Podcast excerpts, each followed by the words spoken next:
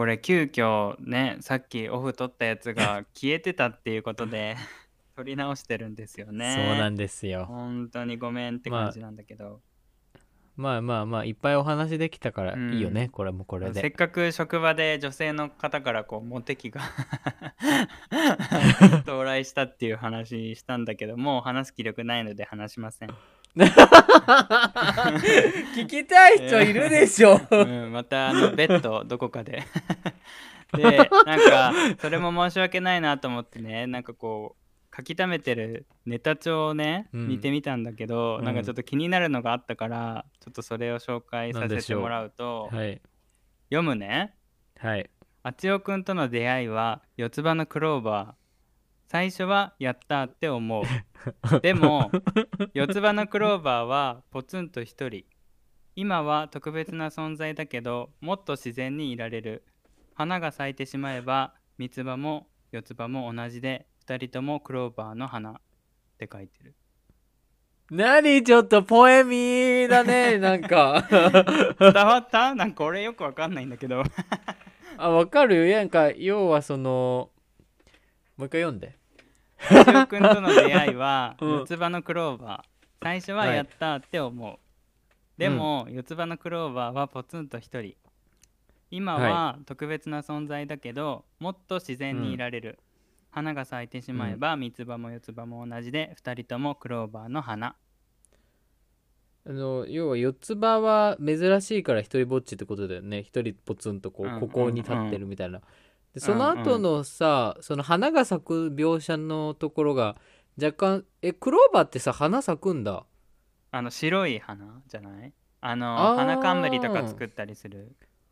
えじゃあ花咲くとさ、四つ葉は三つ葉に変わるんだ？っていうわけじゃないけど多分花が咲いたら同じ花が咲くわけじゃん。葉っぱの段階ではさああああ三つ葉と四つ葉だけど。そういうことね。うんうん。だからなんだろう、うん、最初出会った時は別々だったけど今は自然体でいられるってことは2人とも同じ花になったっていうことが言いたかったのかな。えー、なんかいいこと書くね 君。君とか言っててかさキモくない？こんなのスマホのメモに書いてるって。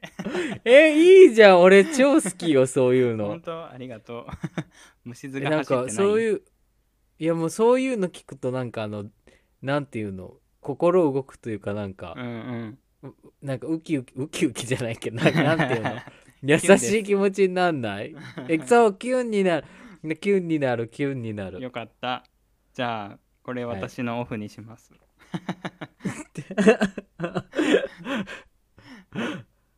はい。で私のオフなんですけども、うんうん。あのー最近うん。あの YouTube の動画全然撮ってなくてうんこの前動画を撮ったんですよ。うんうん。であのポッドキャストと YouTube 連動して聞いてる人多分少ないと思うので、まあ、先にちょっとうんうんネタばらしというか、うんおなんかお得感あるね。そうお得感あるしあといつもとちょっと違う感じの内容だから、うん。まあ A ちゃんにもそうだけどみんなにもこう意見を聞きながらなんかこのこれについて話したいなと思ってて、はいはいはい。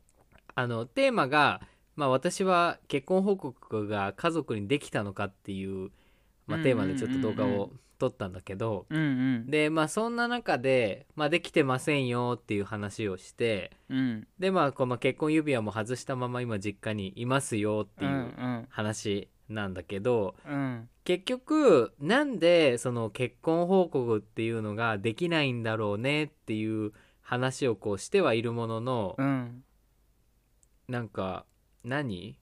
なんなんかそのソーシャル上ではさこの YouTube とかやってっから、うん。みんなにバレてもいいと思う体でやってるんだけど、うん。なぜかこの父親とかおじいちゃんとかおばあちゃんに面と向かって言えない部分があるじゃん,、うんうんうん。結局さ YouTube 経由でバレたらバレたでなんだろう。バレることには変わりないし伝えることには変わりないけど、うん。なぜかそういう間接的にバレるのは嫌じゃないのにうん。なんかこう直接的に言うのがちょっとまだ勇気が出ない。その理由がなんか自分の中でも分かんないから、はいはいはい。そのなんだ卑怯っていう気持ちもあるけれど、うん。なんかその卑怯とは違うな本当に言うべき人と言わなくていい人もいるうん。からっていうなんかいろんな複雑な思いがあるよみたいなことを語ってて、はいはい、はい、結局さ答えは見つかんなくてその動画を見たからって誰かからこうレスポンスがもらえるわけじゃないからもちろんコメント欄にはレスポンスあるんだけど、うん。なんかこうポッドキャストの方がもっとこう、まあ、A ちゃんとの対話形式にもなってるし、うん。なんかもっと声ベースだから聞いてくださる皆さんもこう真剣に考えてくれるかなと思ってまだアップロードするのがいつになるか分かんないんだけどちょっと先取りでちょっとネタばらしみたいなことなんだけどはいはいはいはい。なんかこう勇気が出ない理由も、まあ、それ怖いとかいろいろあるんだろうけど、うん。なんかもうしゃなんだろう YouTube でやってんだから結局バレるにバレてるっちゃバレてるようなもんなんだけど、うん。なぜかこう自分から言えないこの心の葛藤っていうのが何なんだろうねっていう、ことなんですよ。なんかどっかでも話したことあるけど本当に伝えたいことほどなんだろう言えないことっていうね、言葉があるよね、うん。裏を返せば言えないことほど本当は一番分かってほしいことっていうかなんか告白ってやっぱりさ怖いじゃん。だからなんかカミングアウトみたいなことじゃなくても好きですって伝えるのもなんかやっぱりメールとかの方が伝えやすかったりするし、そううねん。なんかそれと似てるなってちょっと思ったっていうかやっぱり面と向かってカミングアウトするよりは、SNS とかでこう通じて 伝わってくれた方がやっぱこうワンクッションあるからなんかうん。怖さが緩和されるというか、うん。そういうのはあるのかもしれないよね。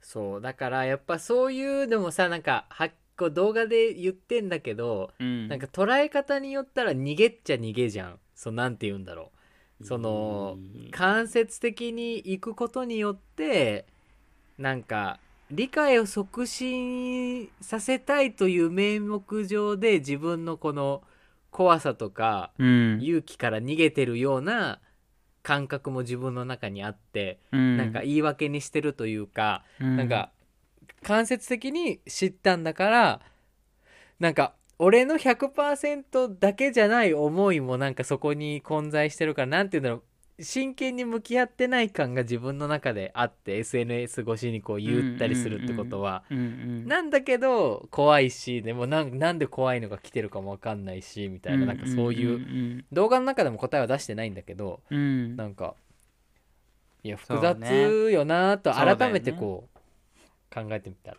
うんうんうん。そまあ急がば回れっていう言葉もありますからまあね、うん。直接スパッとやるよりもちょっと遠回りでもねじっくりやった方がいいこともあるかもしれないしこう、うね。よくさ道徳の授業とかで言われるけどその、うん。例えば思いやり優しさとかっていうのでそのみんな何が正しいとかっていうのは分かってるけど、じゃあそれを、うん。その本当にその人の心に落とすっていうかなんだろう、うん。自分からじゃあそういう行動をしようとかいう気持ちにさせるのってある意味こう思想統制みたいな感じだから、強制はできないのね。こういう行動しなさいみたいな。だからこうじわじわ寛容するっていう、まあ、言葉があるんだけどじわじわうん。じわじわこう広めていく時間をかけて、こううん。心の底からああんかこういうあったかい気持ち大事にしたいなみたいなのを自分で感じるようにしていくみたいうん。なことをよくね言われるんだけどなんかカミングアウトとか LGBT の問題とかもそのね直接言ったからってなんかこうやっぱり受け止められなかったりとかさ、なんかなかなか伝わらなかったりっていうのもあるかもしれないから、ねなんかあちおくんが今そうやって悩んだりとかってしてるのも全然間違ってないしなんかうん。むしろこうじわじわじわじわね こう周りから固めていくっていうか いいんじゃないかな。なんか説得力もあるじゃん。こう YouTube とかも頑張ってていろんな人からね応援してもらってるのとかも、うん、見たらすごく家族とかもこうなんだろう安心するっていうかあ頑張ってるんだなっていう風に映ると思うしうん。そうかな。なんかやっぱり当事者としてはねねうん。直接やっぱ言わないと失礼かなとかね誠意がないかなとかね、思っちゃうかもしれないけど。うん。ん。時にそういうのもあっていいと思う。あとねあともう一個動画の中でも言ってんだけど、うん。この言いたいと思ってる自分の気持ちっていうのは、うん。なんか本当に本心から来てる気持ちなのか、うん。それともそのなんか多分マイノリティの人って自分がマイノリティであることを受け入れてもらうことがうん。何て言うんだろう人生の何課題というか到達目標的な部分をさ、別にそんなん誰にも言われてないんだけど、うん。なんかそこにゴールを見出したくなったりすることってあるじゃん。まあ、承そう認いう風潮にねそうそう二読されてるみたいな。でそこから例えば伝えなきゃいけないっていう気持ちが来てるのであればそれはなんかうん。本当に自分が伝えたい気持ちがあって伝えてるのかそれともマイノリティだからっていうこうなんていうの無言の空気感あるじゃん。伝えるとかカミングアウトすべきとかしっかり自分のことを知ってもらうっていうことは大切なことですみたいなことよく言われるからその空気感にやられて言いたいと思ってるだけなのかなんかどこに自分の本当の心があって今日今回のテーマもあったけど本当にその心の底から言いたいと思ってるのかどうかもちろん言いたいのは心の底から思ってるんだけど、うん。そのどのくらいそういう影響を受けて言いたいと思ってるのかっていうみ計り知れないしどうやっても見ることはできないんだけどなんかたまにふと思っちゃったりするのよ、うん。これは本当うんにうん。自分の本心というか偽りない何の影響も受けてない言葉なのかとかっていうのをちょっと思っちゃったりしてもちろん影響を受けることも悪いことではないけれど最終的にこう納得できるのはやっぱ自分が心の底から結果はどうあれねこう言いたいことが言えた時じゃん。だからそれになんちゃんと自分はなれるのかなみたいなこともちょっと動画の中で話したんだけどなんかはいちょっと難しい複雑なうん。ことだなってちょっと思ったんだよね。なんか思うのはやっぱりそのなんだろうな家族とかって時間が経てば経つほど言いにくくなることってあるじゃん。だからうん。そのちっちゃい時から言えるうんうん。環境とか空気があればよかったのにってよく俺は思うんだけどね。でもあっちおくんは、うん、自分自身はそういうのはなかったかもしれないけどあっちおくんがこうやって活動したりとか配信して,、してることで誰かのそういう空気は作れてると思うの。そのあーそうそうね。誰かのおあの子を持つ親だったりその子自身だったりあ言っても大丈夫かもとか、あもし自分の子がそうだったら受け入れてあげようとかっていう思うきっかけをあっちおくん作ることができてると思うからなんかそういうのって目に見えないし、うん。なんか自分とは関係ないところで起きてることだから実感湧かないと思うけどなんか今話を聞いてて、絶対そういうのに一役買ってるっていうか絶対ね あの絶対貢献してる、いやそんな大したことないよ。だから分かってないからそうやって思うけど 絶対貢献 絶対貢献してるから。そうそうそう。いやいやまあ。だからそういう風にね広がっていくといいよね、なんかこうなんだろうな。押し付けがましくやるタイプじゃないじゃん、俺らって。なんかこれは絶対反対だとか、これは正しいとかいそう。うさ感じじゃないから本当こうじんわりうん。こう話していく中で、こう子としてまず入ってもらってああつよさんっていう人なんかかっこいいじゃんとか、面白い面白いじゃんとか そうそう最近思ってるやついねえだろ。いやいやもなんか栄翔さんっていう人いい人そうだけど割となんか話したらざっくばらんでなんか 適当な人だなとかなんか親近感湧くみたいなところから入ってもらって、う、うなんかゲイとかっていうレッテルってあんまり関係ないじゃんみたいな風に思ってもらえるといいなっていうか、それ何でも LGBT に限らず国際恋愛でもなんかすごく仰々しく捉えてたけどなんか日本のさ日本人同士の恋愛と一緒じゃんとか、なんかそんな風にうん。感じられるんじゃないかなって思いました。まあさん。それがさ理想の俺が求める理想郷というかなんかうん。な理想郷。理想郷ってやばいけどね。うんやばいワールド国ができちゃうよ。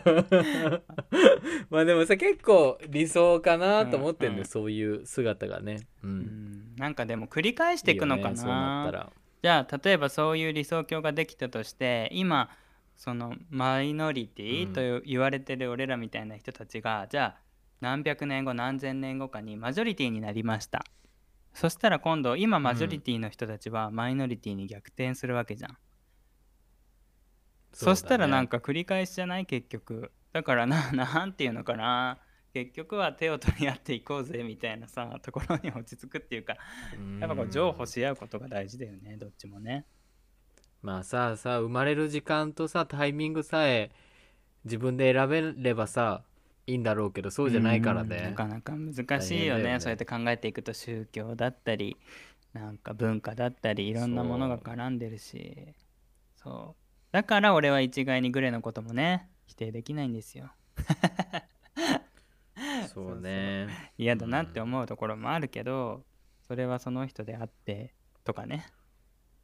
そうなんだよね。結局無理やり変えちゃったりさするってのも結局本心かどうか分かんなくなっちゃうのはうん一番さ、嫌な形でまとまるよね、そうそう。だから綺麗事はいくらでも言えるしなんかツイッターとか見ててもさ、うん。自分はこれは絶対許せないですみたいな。つぶやきとか見ると、いやいやうん。俺だって許せないけどみたいな。でもなんかそうやって堂々とうん。なんかつぶやけるのってすごいなって思う反面ちょっと視野狭いんじゃないっていうかなんか自分がどんだけ偉い人なのっていうか、その逆の思想の人だっているわけじゃん。だからなんかそういうこと考えるとまたつぶやけなくなったりするし、なんかね。そういうのの繰り返し、まあ本当に。ね最近ね、うん。まあ、最近つぶやいたもん勝ちじゃん、うん擁護してくれる人が必ず出てくるって分かってっからそういうこと言う言うじゃんやっぱり。ね。なんかファンとかさ、うんうん好きな人は絶対擁護してくれるじゃん。そうそうそうそう擁護しなくていいのにね、うんうんうん。擁護しなくていいのにねとかって。だからなんかこそう有名人とかその支持者が多い人が言ったりやったりすることがこう正しいみたいな風潮良くないよね。ううん。ん ちゃんと見極めないとね。まあさもう言ったもん勝ちみたいになるの嫌だね時代的に。だからさカミングアウトとかもさ言ったもん勝ちのなんか逃げレース的になるの嫌だ嫌じゃんなんか。ううね。言って相手がさ気持ち悪がっててもさなんか気持ち悪いって思うとそれが差別になるとかさ、なんか今の時代多様性だからさ、うん。そういうのを受け入れていかなきゃいけないよねってなって本当は受け入れられないのに無理やり受け入れてる人が増えるのもさうんそれも苦しいよね。それも健全では、うん。うん、健全ではないわけだから、だって気持ち悪いものは気持ち悪いもんね。ねうん。うん、だからさそこに対して俺らさショックだけどあそうか仕方ないねって思うしかないじゃん。なんか俺に対して別に気持ち悪いと思う人に、じゃあ気持ちよくなってくださいって思わないし。それは別にああそうですか、ん変えたいとも思わないもんね、だからこそ、うん。あつよくんが言ってたみたいにね家族とかなると難しいんだよね。赤の他人だったらスルーできるけど家族だからこそ悩むっていうね。はい。まあね家族って良くもあり悪くもありうんね、永遠に逃げられませんねここりゃ。こりゃ。ね。これだってさなんかあれよ。うちのまあ知り合いとかさ親両方違うんだけど、そのなんていうの育ての親と生みの親が違うんだけど、で戸籍とかももう全然違うのにやっぱ生みの親がさ死んだ時にはさやっぱこう子供に連絡が行くわけも、うんうんうん。40年とか50年とか会ってないのに連絡が行くってことはさやっぱ家族というか血のつながりっていうのは永遠にさ逃げられなかったりするものがあるよね。ね。とちょっと感じたことがありました。そうだよ。俺もなんか逃げられないな。今は目を背まあ、けて、逃げられないんだったら戦うしかないそうね。なんかその時戦える自分でありたいなとは思うね、今の自分じゃまだ戦えないもういやもう、まあ、もうちょっともうちょっと。ともうちょっとねもうちょっとね。もうちょっとそうもうちょっと時間あるからそういう大丈夫こと言ってたらすぐね 年取るんだろうな。そうそうじゃあこれは取れてますように、お願いします。